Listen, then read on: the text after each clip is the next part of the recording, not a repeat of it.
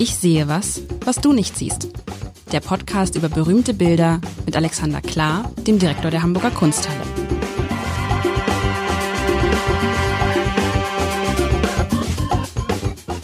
Herzlich willkommen. Mein Name ist Lars Heider und ich hatte mir vier Frauen gewünscht. Letztes Mal. Aber wieso? Ich kann mich gar nicht mehr erinnern. Hatte ich mir wirklich vier? Was heißt vier Frauen? Ich hatte mir mehr, hatte ich mir nicht einfach mehr du hattest Frauen dich, gewünscht? Ich, nee, du hattest dich belustigt, dass äh, uns wohl der Hamburger Kunsthalle die Künstlerinnen ausgegangen sind, nachdem ich ja frohgemut angefangen hat vor diesen undenklich Zeiten, als wir anfingen, hatte ich immer Mann, Frau, Mann, Frau, Mann, Frau. Das schlief aber irgendwann ein und ist natürlich die Anerkenntnis, dass es längst noch nicht genügend Künstlerinnen in der Hamburger Kunsthalle gibt. Ähm, aber äh, nachdem du so gespottet hast, habe ich gesagt, also vier Künstlerinnen in einer Reihe kriegen wir lässig hin. Vielleicht äh, können wir es sogar noch verlängern. Vielleicht machen wir das Ganze früher nur Künstlerinnen.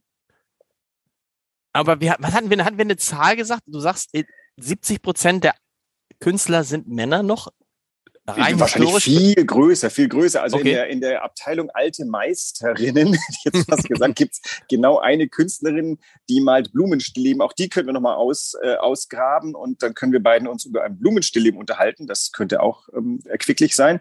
Ähm, dann wird's im 19. Jahrhundert ein bisschen besser. Da haben wir zwei, drei Künstlerinnen, die mir einfielen äh, unter anderem die berühmte Rosa Bonheur, eine, eine famöse Künstlerin, die man deswegen kennt, weil der Max Ernst ähm, sich selbst als die Rosa Bonheur des Surrealismus bezeichnet hat und kein Mensch wusste, was er damit meint.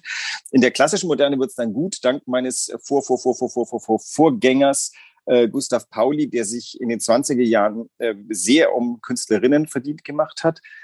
Und nach dem Krieg gab es einen kleinen Backlash und jetzt so seit den 90er Jahren kommen wir langsam, äh, der, wie soll man sagen, der Gleichheit näher. Und jetzt äh, mit äh, dem Antritt äh, von mir als Direktorin ähm, besteht, äh, besteht der Wille, so eine Art 50-50-Situation, der äh, ist ja auch eine Chancengleichheit für Künstlerinnen ähm, herzustellen. Schauen wir mal, ob wir es hinbekommen. Du sagst es eben so, spaßeshalber, Direktorin. Ich muss immer lachen, was heißt lachen oder nicht lachen, wenn ich das ähm, Social Media Profil, also Twitter oder Instagram zum Beispiel von Olaf Scholz sehe oder von Steffen Hebestreit, dem neuen Regierungssprecher, dann steht da immer drin, Olaf Scholz, Regierungsvertreterin. so, und dann denke ich so, was heißt das jetzt? Weil bei Olaf Scholz ist man ja relativ sicher, dass er nicht Vertreterin ist. ist bist du jetzt Direktorin, also Direktorin? Finde, äh, das ist, das ist eine Art Denksport. Zum einen ist es natürlich so, damit kann man viele Leute herzlich aufregen.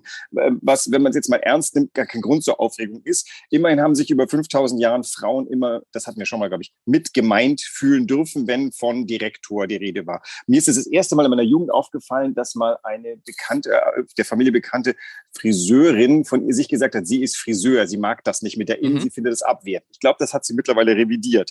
Dann hat die Uni in Leipzig oder die Akademie mal zum Spaß ein Jahr lang alle ihr, ihren ganzen Lehrkörper als Professorinnen betitelt.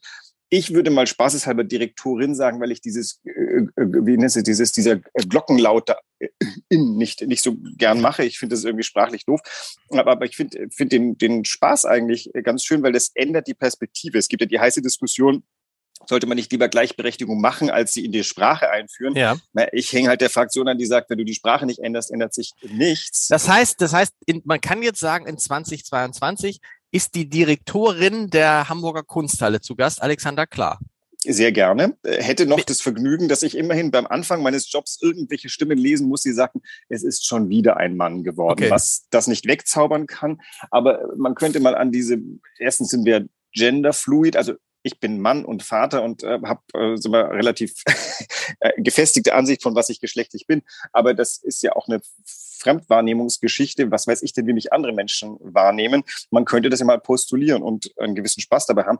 Eins muss man sagen, seit, seit Jahrzehnten werde ich nicht tapfer genug, etwas zu tun, was ich eigentlich immer gern tun würde, nämlich mal in so einem schönen Kleid auftreten. Ähm, das macht Grayson Perry, äh, ein Künstler in England schon, der tritt immer im Kleid auf, weil er ist Keramiker und sagt, naja, normalerweise sind wir Keramikerinnen ja Frauen, also kann ich auch eine sein. Ich hatte mal so, so einen schönen japanischen, so einen japanischen Männerrock gesehen in London und habe ihn nicht nicht gekauft, weil damals meine Freundin und heutige Frau gesagt hat, das steht dir eh nicht. Ähm, und ich bin auch nicht wacker genug, das zu tun. Aber solche Sachen, warum müssen Frauen Kleider tragen dürfen, for God's hm. sake? All diese Dinge könnte man ändern und es würde wahrscheinlich etwas verändern zum Guten hin. Und die Hörerinnen und Hörer fragen sich jetzt ganz kurz, ist das, nicht, ist das nicht dieser Podcast, in dem es um ein Kunstwerk geht? Und ja, und deshalb all das, was wir eben gesagt haben, hätte ich natürlich niemals so eingeleitet mit der Direktorin Alexander Klar, wenn es nicht um dieses, um dieses, um dieses Kunstwerk ginge, um das es geht, weil wir werden gleich erkennen, dass auch bei diesem Kunstwerk zumindest ich nicht sagen kann, ist es Mann? Ist es Frau? Was ist es eigentlich? Ich weiß, dass es eine Frau gemacht hat. Ich beschreibe es. Es ist eine Skulptur. Wobei ich natürlich jetzt nicht weiß, wie groß die ist. Für mich wirkt die groß. Groß. Für mich wirkt die wie ein Mensch auf einem, man stellt sich vor, auf einem Podest, auf einem Sockel steht ein Mensch mit nackten Füßen, mit nackten Füßen. Von den Füßen könnte man vielleicht ableiten, dass es Frauenfüße sind, aber muss man auch nicht. Man sieht also die Füße sieht man und man sieht Teile des Beines, der Beine, das rechte Bein mehr als das linke Bein, nackt. Und darüber ist also ein Mensch, der steht, aber dieser Mensch ist umhüllt durch einen ja, Vorhang, durch ein Tuch, durch eine Decke, durch ein irgendwas. Also es ist ihm über den Kopf geworfen. Es ist ihm oder ihr über den Kopf geworfen. Der Kopf ist gebeugt. Das heißt mit anderen Worten, es ist eigentlich ein nackter Mensch auf einem Podest und über diesen nackten Menschen ist eine große, große, etwas schäbige Decke geworfen. Und ähm, es ist immer so lustig, man, man assoziiert das dann ja immer mit Dingen, die einem gerade begegnet sind. Und ich musste interessanterweise denken an diese ähm, Reportage, die vor kurzem Markus Lanz aus den USA gemacht hat, weil Markus Lanz dort viele Menschen getroffen hat, die obdachlos sind, die jetzt in Zelten leben oder in Autos und so einfach nur so in einfache Decken gehüllt waren. Also das war meine erste Assoziation. Die zweite, die ich jetzt eben gerade hatte, dachte ich irgendwie, boah, vielleicht ist es ein Denkmal, wo jemand nackt ist und dann hat jemand eine Decke drüber geschmissen. Aber offensichtlich geht es ja darum, nicht zu sagen, wer ist da drunter. Man sieht halt nur ähm, die Beine. Äh, ja, und ich frage mich natürlich jetzt, da kann man jetzt ewig lange drüber sprechen. All das, was wir am Anfang gesagt haben, passt irgendwie auch schon dazu, weil an dem Punkt ja die Frage ist, dass Mann oder Frau eigentlich gar keine Rolle spielt. Es ist ein Mensch. Das, das ist das Entscheidende. Ein menschliches Wesen. Es ist sehr groß. Die Arbeit, um das aufzulösen, heißt Arcangelo 2, römisch 2, also Erzengel 2. Ist eine ganz neue Arbeit aus dem Jahr 2020 ist die eine von drei Figuren, die Berlinde de Breukere, eine belgische Künstlerin. 2020? 2020, das Ding ist ganz frisch. Interessant. Wir können nämlich nachher auch noch über Zeit sprechen. Wir können über Geschlecht sprechen. Wir können über überhaupt die Zuordnungen zu irgendwelchen Kategorien sprechen. Dieses Ding hat so viel in sich. Ich ähm, habe es deswegen herausgenommen, weil es auch brandneu ist. Wir haben, wir beziehungsweise die Stiftung Hamburger Kunstsammlungen, die der Hamburger Kunsthalle Erwerbungen erst überhaupt ermöglicht, dank ähm, vieler Zuwendung von ähm, äh, Hamburger Bürgerinnen und Bürgern. Ähm, die hat das erworben mit uns, für uns steht im Altmeistersaal äh, da, wo Rembrandt steht und passt da fantastisch hin, weil sie ist wirklich zeitlos. Man könnte auf den ersten Blick denken, das ist so eine neapolitanische, ähm, barocke, sehr katholische ähm, so eine Figur, die, die, ähm, so das nach der, nach der Pest ist da, sind da einige Figuren von so Büßern entstanden.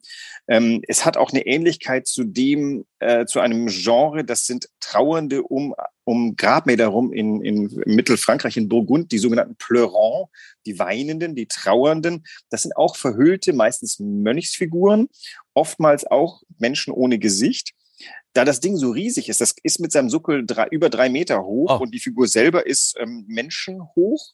Und wie du tatsächlich äh, schon sehr, äh, sehr scharfsinnig gesehen hast, man kann nicht eindeutig sagen, welchen Geschlechts diese Figur ist.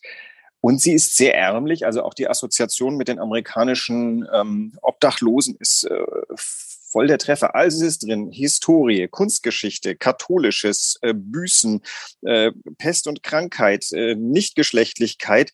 Das Ding ist ein Wahnsinnswerk. Also es ist wirklich ein, eine herausragende Arbeit. Und was und, ich interessant finde, dass es jetzt entstanden ist, weil ich finde, das ist so weit weg von dem, was wir jetzt tun. Ich hätte gar nicht gedacht, dass es noch Leute gibt, weil wir reden über, wir reden über, das ist, das ist was ist für ein Material? Stein. Alles Mögliche. Da ist Wachs ja. über, über so Metall. Also das ist wirklich gebaut, Holz, da ist Tierhaar dabei, da ist Epoxid mit dabei. Ähm, die, die Oberfläche ist bemaltes Wachs, pigmentiertes Wachs, hat so einen ganz leichten grünlich bläulichen Schimmer, also fast auch schon so ein bisschen was von ähm, sich langsam zersetzendem Fleisch. Ähm, also wirklich eine ganz, also ist ganz faszinierend. In dem Raum sind immer viele Menschen. Neulich sah ich sogar jemand am Boden sitzen und die abzeichnen.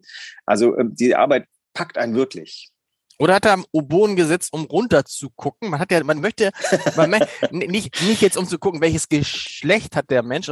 Man möchte so runter gucken, wenn man, man hat so die Hoffnung, man kann vielleicht irgendwas erhaschen, noch ein Gesicht oder eine, ein Ausdruck oder so, weißt du? Weil unten ja diese Decke, ab, ab vor dem, äh, sozusagen so auf Höhe, auf Höhe der Oberschenkel diese Decke sich verkürzt und so ein bisschen aufgebauscht ist, wie man es kennt. Und man möchte ja, das ist ja, glaube ich, das Faszinierende an solchen verhüllten Geschichten, man möchte ja runter gucken und man ahnt, dass es ein Mensch ist, dem es nicht gut geht, weil du hast es gesagt, diese Decke, dieser Umhang so äh, ärmlich ist, aber auch, weil die Kopfhaltung halt so eine ist, die Kopfhaltung ist eher so eine, mh, hm, mir geht's nicht gut, während irgendwie die Beine gesund aussehen, also der ganz, also die Gesamtkörperhaltung ist ja eher ein aufrechter Mensch. Ja, aber auch tatsächlich gebeugt, wie du es sagst. Ähm, äh, um das zu beantworten, die äh, betreffende Zeichnerin saß hinter der Skulptur und die Decke hinten läuft weiter runter. Also ich glaube, sie hatte nicht das okay. Ansinnen, drunter zu kommen. Ähm, übrigens, die, die Figur steht gerade leicht gebückt, aber auf Zehenspitzen. Sie tritt also noch ganz vorsichtig auf. Also sie ganz zart. Das ist ähm, auch noch eine zärtliche Figur. Ob ihrer Größe hat man trotzdem das Gefühl, die fängt jetzt gleich das Schweben an oder entfleucht nach oben. Also es ist fantastisch. Und was du gerade sagst, du hast so anklingen lassen, kann man heute noch figurativ arbeiten. Das beschäftigt uns natürlich tatsächlich sehr, denn das ist ein bisschen ein Problem. Der Mensch liebt nicht so sehr wie den anderen Menschen. Mhm. Menschen wollen gern unter ihresgleichen sein und das ist ein großes Problem der abstrakten äh, Kunst, der geometrischen, der konstruktiven Kunst, dass dort der Mensch nur in Form des Erschaffers dabei ist ähm, und das ist eine intellektuelle kleine Schranke, die zu überwinden ist. Und bei, wenn so eine Figur da ist, die ist total unmittelbar. Da fühlen wir uns, da laufen nicht umsonst. Kinder laufen natürlich prinzipiell erstmal zu ihresgleichen, zu Kindern. Dann laufen sie prinzipiell erstmal zu Figur. Und an den ornamentalen, nicht gegenständlichen Sachen laufen sie vorbei. Mhm. Und äh, das überwindet dieses Ding hier. Und es ist so eine Bewegung in der Gegenwart, die wieder ich sage jetzt nicht gegenständlicher wird, aber die den Menschen wieder ähm, als, als äh, zum Maßstab nimmt. Und dafür steht diese Skulptur ganz großartig. Wie gesagt, sie ist Top-Gegenwart, Contemporary, wie es Contemporary nicht geht. Aber viele Menschen, die sowas machen, wird es nicht geben, viele Künstler, oder? Weil es Zunehmend? ja zu, tatsächlich. Also ich meine, aber auch die solche Skulpturen machen. Also es, das Problem ist natürlich, das Skulpturen machen, das figürliche Skulpturen machen hatte natürlich ganz lang den Ruch des ähm, Retro, des, äh, wie soll man sagen, da ist nichts Neues dabei, war der Gedanke. Ähm, man musste erst wieder eine Art Weg finden und den hat die Berlinde der Bräukere ganz klug beschritten, indem sie eben diese, die Materialität mindestens so wichtig macht wie die Figürlichkeit. Also wenn du davor stehst, du, du, du möchtest tatsächlich hinfassen, geht leider nicht. Es ist Wachs und auch noch äh, mit vielerlei, da ist Tierhaar mit dabei. Ähm, die, die Faszination geht halb von der Figur aus, die von weitem ist, und dann, wenn du näher kommst, hast du das, was ähm, die abstrakte Kunst auszeichnet, nämlich Materialität. Und die verbindet beides, und das macht sie schon sehr gegenwärtig. Wenn man jetzt nur, wenn man sich nur den oberen Teil anguckt, also den Oberkörper, ist man natürlich auch schnell in dieser Verschleierungsdebatte, ne? Zum Beispiel. Zum ist Beispiel. Wahnsinn, was da alles drin ist. Ja. Also ähm, für Kunsthistoriker wie mich, äh, ich finde, das, das ist das Tolle, dass wir beide uns unterhalten. Du hast, äh, du hast viele Filter, die ich automatisch draufsetze, gar nicht. Äh, du siehst Sachen, die ich im Leben nicht sehen würde. Also wie du eingestiegen bist, dachte ich, ja, ja, recht, recht, richtig. Du hast vollkommen recht. Ich sehe diese, dieses Gewand und denke, ah, kunsthistorisches Zitat, der Faltenwurf. Also man kann Seminare über den Faltenwurf von Tilman Riemenschneider abhalten. In der Gotik äh, entwickeln die eine unglaubliche Fähigkeit, Fähigkeit, in Skulptur Falten abzubilden, die mhm. Stofflichkeit von Tuch in Holz, in Stein wiederzugeben. Und dann dachte ich gerade, ei, die, ähm, die macht das ganz geschickt, denn das Wachs ist ja formbar, aber dann belegt sie es wieder mit etwas anderem. Das heißt, die dreht quasi dieses, äh, das Genre des, äh, der Gotik um Äh, aber natürlich schwingen da ganz andere Sachen mit und ich muss erst dann wieder durch die Kunstgeschichte durch in die Wirklichkeit stoßen. Also letztendlich ist es eine Wachsfigur. Also ja. man kennt ja dieses Wachsfigurenkabinette. Ja. Madame Tussaud, es ist eine Wachsfigur. Ist auch. Es ist. Nicht, habt ihr auch nicht so viel in, in der Kunsthalle, oder? Ich würde sagen, dies, die, dieses Kunstwerk sind diese, also es Wachs als Material für Skulptur gibt's öfter. Da würde ich mhm. jetzt mal nicht meine Hand jetzt vorlegen, dass wir nicht so vier, fünf andere Sachen auch noch haben. Ähm, aber äh, tatsächlich äh, on display, also zu sehen, äh, überhaupt nicht. Wie überhaupt unsere Skulptur so ein bisschen ähm, nicht stiefmütterlich. Also in der klassischen Moderne ist viel Skulptur zu sehen, aber ansonsten eher zurückhaltend. Wir haben aber viel Skulptur, die ähm, lange nicht gehoben wurde. Wir haben ja ganz frisch äh, die, die Mischwesen letztes Jahr mal aufgemacht. Das ist also Skulptur Subkultur der 50er Jahre. Aber prinzipiell kann man da mehr tun. Wir sind auch dabei, in den nächsten Jahren äh, die Skulptur neu zu heben. Aber Wachsfiguren noch etwas, weil ich vorhin Neapel gesagt habe. Ich bin ähm, so ein bisschen wie wohl Protestant, äh, doch katholisch äh, lehnend. Und dort gibt's eben die Heiligen, die dort in Wachs sehr, sehr ähm, lebensecht dargestellt wird, mit Wunden, die lebensecht eitern und all diese Dinge. Also der, der Neapolitaner, die Neapolitanerin, ähm, schätzt sehr das ähm, absolut fotorealistische Wiedergeben von Schmerz. Das vermeidet sie hier ja. Man sieht jetzt kein Blut. Auch das ist mhm. nicht da.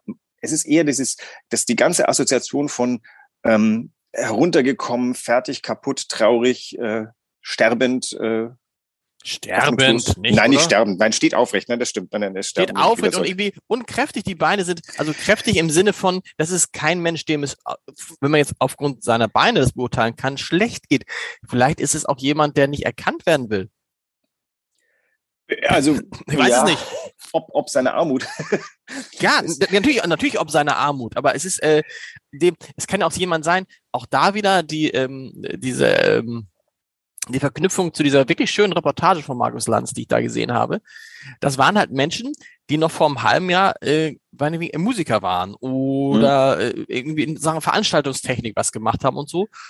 Und plötzlich leben die wegen Corona, weil es diese Veranstaltung nicht mehr gibt, leben die in ihrem Auto, weil sie sich die Miete ja. nicht mehr leisten können und möchten natürlich dann auch nicht erkannt werden. Weißt du? Das, ja, das ist so, das, das, ist so dieses, und das ist ja auch eine, eine neue Form von, ähm, eine neue Form von Armut, die dann Menschen trifft, die nie damit gerechnet hätten, dass sie, also denk mal an die Gasten, Gastronomen. Jedem Gastronom wurde immer gesagt, oder jedem, der Koch gelernt hat oder in die Gastronomie gegangen ist, essen und trinken müssen die Leute immer. Stimmt. Aber ähm, wenn man ins Restaurant schließt, können sie jedenfalls da nicht essen. So, und das ist, das ist das, das ist das nächste Problem. Und vielleicht ist das so ein bisschen, ich, mich würde interessieren, Wachsfiguren. Ihr würdet niemals eine Wachsfigur von Udo Lindenberg oder von Angela Merkel oder, also was bei Madame Tussauds steht, ausstellen. Warum eigentlich nicht? Warum, die, die, die, wenn, wenn jemand ein, könnte man sich vorstellen, dass es einen großen Künstler gibt, der Menschen porträtiert, aber als Wachsfigur? Oder, und das, oder landet das deshalb nicht in der Kunsthalle, weil das irgendwie so eine Art anderes Genre ist, was eher in diesen Unterhaltungsbereich abgedriftet, will ich gar nicht sagen, äh, abgedriftet ist, sag doch. Du hast, du hast ja schon gesagt. Naja, äh, das ist ganz schwierig, weil ich möchte nicht von dir in die Ecke geschoben worden, die Elite-Institution, der, die sich mancher Dinge zu schade ist. Aber ich, ich drücke es positiv aus. Wir suchen natürlich immer wir suchen äh, eine Dimension mehr. Madame Tussaud kann etwas, was wir nicht können. Die können nämlich Dinge, die Dinge vor allem herstellen. Mhm. Die, die, die, das sind ja teilweise, also die gelingen mal mehr oder weniger. Ich finde immer, immer, wenn eine Figur vorgestellt wird, dann muss ich sagen, in der Mehrzahl der Fälle denke ich, na, ist ihnen aber nicht so ganz geglückt. Manchmal denken, oh, voller Treffer ähm, äh, witzigerweise äh, bei Trump dachte ich voll der Treffer, weil der eh schon so wechseln guckt, da passte das irgendwie. Hm. Also um damit Udo Lindenberg in Form einer Wachsfigur, weiß nicht, ob ihm das überhaupt recht wäre, äh, bei uns gibt es gibt es gibt es natürlich bei Madame, Madame Tussaud in Hamburg. Auf, auf, in Hamburg gibt es natürlich Udo Lindenberg, klar. Ja, Aber gut, um, um, bei, um bei dir zu landen, was müsste er da machen? Äh, wir reden, glaub, wir reden ja über, nochmal, wir reden über den künftigen Hamburger Ehrenbürger Udo Littenberg. Also rein von dem, was er mitbringt, ist es jemand, der geehrt werden könnte, auch mit einem Kunstwerk in der, fest hätte ich gesagt, örtlichen Kunsthalle. Ja, also wir würden gerne einen Gedanken ehren und nicht die Figur, sondern wir würden, wenn, wenn das etwas transportiert, wenn die Skulptur von Udo Lindenberg etwas transportiert, was allgemeingültig ist. Denn äh, sind wir mal ehrlich, Udo Lindenberg ähm, wird nicht so haltbar sein wie äh, Caspar David Friedrich als Figur.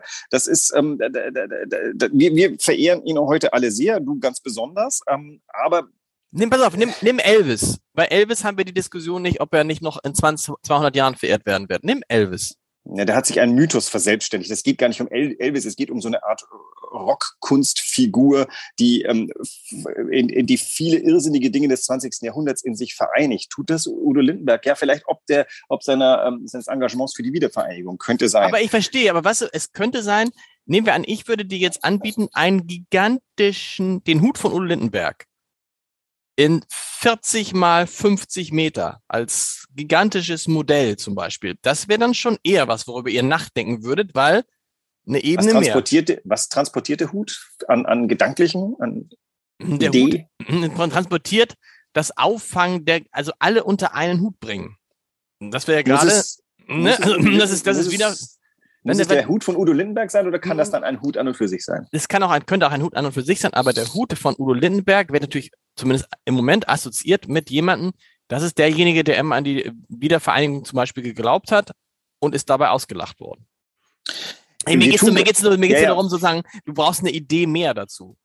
Genau, also das, das Ding, was heißt, du brauchst eine Idee mehr, das, es, es sollte allgemeingültiger sein, denn nehmen wir es, also es gibt wahrscheinlich deutlich mehr Udo Lindenberg-Fans in Hamburg als außerhalb Hamburgs. Ich weiß nicht, wie, wie wir reden, das ist immer ein bisschen gemein. Ich möchte ihn mal kennenlernen, damit ich nicht. Musst du mal, dann wirst, dann bist du nämlich auch, dann wirst du nämlich merken, dass es auch, das ist ja auch ein, das ist sozusagen ein großer Künstler. Es ist ein großer, es ist, die Kunst, die Sachen, diese Likorelle, die haben ja sowas, ja, aber ihr würdet es trotzdem nicht ausstellen. Ich will jetzt auch nicht immer Werbung für Udo Lindenberg machen, aber ich, mir, mir geht es ja nur darum zu verstehen, weißt du, was müsste man tun, um mit einer Wachsfigur in die Kunst oder mit irgendwas aus Wachs, weil letztendlich ist ja so, hier ist es sozusagen bis zur Unkenntlichkeit. Ne? Also mit anderen Worten, also ich habe immer das Gefühl bei so Kunst, wo du denkst, also es muss irgendwie ein bisschen unkenntlich, es muss auch irgendwie ein bisschen düster sein, es muss auch mit Armut und sozialkritisch sein, dann ist es Kunst.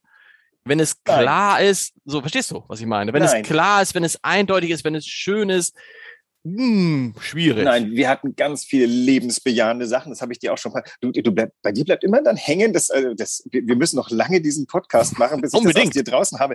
Also erinnerst du dich an I Don't Believe in Dinosaurs? Das lacht jeden Abend fröhlich über die Platte und viele Leute finden das sehr vergnüglich. Manche Leute ärgern sich sehr darüber, aber das ist wirklich nur nichts. Ähm, und hier, ich glaube, hier haben wir so einen kleinen Punkt. Ich glaube, bei Udo Lindenberg ist auch sein Star ähm, Status ein wenig im Wege. Denn an und für sich wollen wir nicht, dass die Figur, die das macht, äh, wichtiger ist als das Oeuvre, das geschieht. So, und das, und das, das, das, genau, das wollte ich damit sagen. Genau. In dem Moment, wo du ein Star bist, ist sozusagen. Bist du gebrandmarkt. Ist der Weg zur das ist ja dieses, was man ja auch bei ganz vielen im, im Journalismus, bei ganz vielen Feuilletonisten, in dem Moment, wo ein Musiker, ein Schriftsteller erfolgreich ist, also die Bestsellerlisten anführt, fangen die Feuilletonisten schon wieder an zu sagen, mm, ist das noch Kunst? Ja, ja. Also im Falle der Likorelle ist ja so, ich habe mich mittlerweile, du hast die ja schon mal erwähnt und ich habe mich da ein bisschen gebildet. Ähm, die Frage ist halt einfach, würde der Name Lindenberg da nicht dranhängen, wären die dann tatsächlich auch noch so aufregend? Denn der Inhalt ist Lindenberg und, und äh, Likör oder, oder, oder irgendwie ein Getränk. Aber was, was transportiert denn das? Au außer, dass, dass da eine gewisse Experimentierlust im Schwange ist ich erkenne jetzt noch nicht so rasend viel, aber vielleicht, ich bin auch nicht der Einzige, der entscheidet übrigens, wie das ist. Das ja. wäre noch schlimmer. In der Kunsthalle sind wir viele Stimmen und bei uns kommen viele Dinge an, die dann irgendwie bedacht werden und durchdacht und dann äh, werden die, finden die Eingang bei uns. Also wir sind nicht irgendwelche, äh, wie soll man sagen, äh, Torhüter, Erzengel. Jetzt können wir zurückfinden zu unserer Statue. Wir sind keine Erzengel ins Paradies der Kunst, sondern wir, wir haben ein sehr weites Radar über den Kunstbetrieb der Welt und versuchen in Hamburg für Hamburg, aber eben auch die Welt nach Hamburg zu bringen, damit man eben hier in der Kunsthalle über Gedanken, die überall auf diesem Planeten ähm, Bild werden, ähm, nachdenken. Genau, und da geht es natürlich, klar, da geht es um Gedanken und nicht um Personen. Das heißt, wenn wir von Lindenberg wegkommen, das gleiche Prinzip Wachsfigur oder irgendwas von Angela Merkel wäre auch nicht automatisch Kunst, nur weil es Angela Merkel ist. C'est ça. Das, äh, genau, würde ich so sagen. Und jetzt gehen wir nochmal kurz zurück, weil ich suche ja immer so schon die, die, die, die Mehrdeutigkeit, die Vieldeutigkeit. Das ist ja auch etwas. Wir zwei haben jetzt wieder uns, das ist, also heute sind wir, glaube ich, heute ist es ein wirklich schöner Podcast, denn wir bringen unsere Perspektiven ein. Das ist ja, was wir eigentlich wollen von dem Podcast. Nicht, äh, dass man sich vorher bildet über ein Kunstwerk, sondern dass man in, im darüber sprechen zu Erkenntnis gelangt. Ich kann jetzt noch ein bisschen Bildung einfließen lassen, die vielleicht nochmal eine Erkenntnis zeitigt. Das Ding heißt der Erzengel. Den Erzengel haben wir äh, Kunsthistoriker und äh, Theologen ja ein bisschen anders in Erinnerung. Der Erzengel, das ist so ein Anführer einer Engelsschar. Das sind so die äh, herausragenden Engel. Ähm, ein Erzengel bewacht den Eingang ins äh, Paradies. Ähm, also der Erzengel ist so was Mächtiges. Diese Figur, dieser Erzengel ist äh, ohnmächtig, hätte ich fast gesagt, oder mhm. zumindest sehr leise treterisch der Begriff des Erzengels, der ist uns irgendwie abhanden gekommen, oder? Der hat in der Gegenwart gar nichts mehr zu suchen ist ganz exotisch, der Begriff hier. Ja, und da denke ich auch immer so, macht man Erzengel, ist dann das äh, auch eine Art Zitat von so einer Künstlerin, weil die weiß, wenn ich mein, äh, wenn ich Erzengel, dann ist der Kunsthistoriker, äh, Erzengel, oh, da fällt mir viel zu ein und schon ist man im Geschäft. Aber sie richtet sich ja nicht nur an Kunsthistoriker, sondern an ihr Publikum. Und da ist die Frage, wer assoziiert mit Erzengel was? Jetzt sagen wir mal, wer aus dem westlich-christlichen Bereich kommt, kann mehr assoziieren, als wer aus Japan kommt ähm, würden wir in ein japanisches Museum gehen und dort irgendeine äh, Shinto-Anspielung äh, nicht verstehen, müsste man sie uns erklären. Für, für unser eins der westlichen Hemisphäre ist der Erzengel belegt mit etwas kirchlich-christlichem. Und das hat sie sehr bewusst gewählt, dass dieses Figur gibt's nicht wieder. Also ein eigentlich sehr klug gewählter Titel, der, der konterkariert, was diese Skulptur ist. Eigentlich hätte man, wenn sie drunter geschrieben hätte, Büßerin, wäre erstens geklärt gewesen, dass sie eine Frau meint und zweitens, dass sie an diese Pleurance anspielt. Das will sie bewusst nicht. Sie kommt ja aus der Gegend, wo die Pleurance berühmt sind, wo selbst Kinder mal in so einer Kirche waren und diese Trauerfiguren gesehen haben, aber das will sie ja gar nicht. Sie möchte das gerne öffnen. Die Figur selber kann auch jemand, der aus Japan kommt, als das, das lesen, was sie sieht.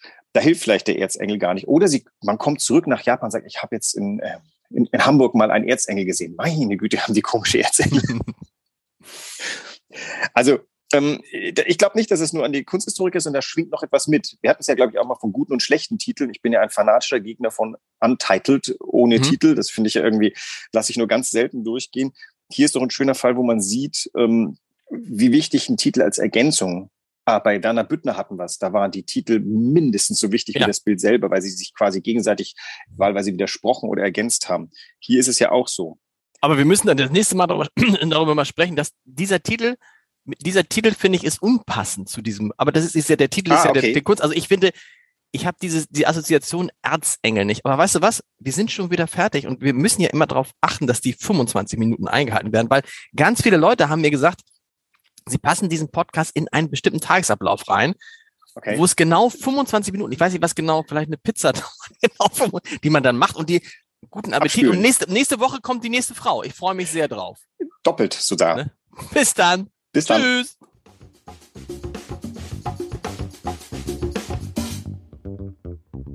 Weitere Podcasts vom Hamburger Abendblatt finden Sie auf abendblatt.de slash podcast.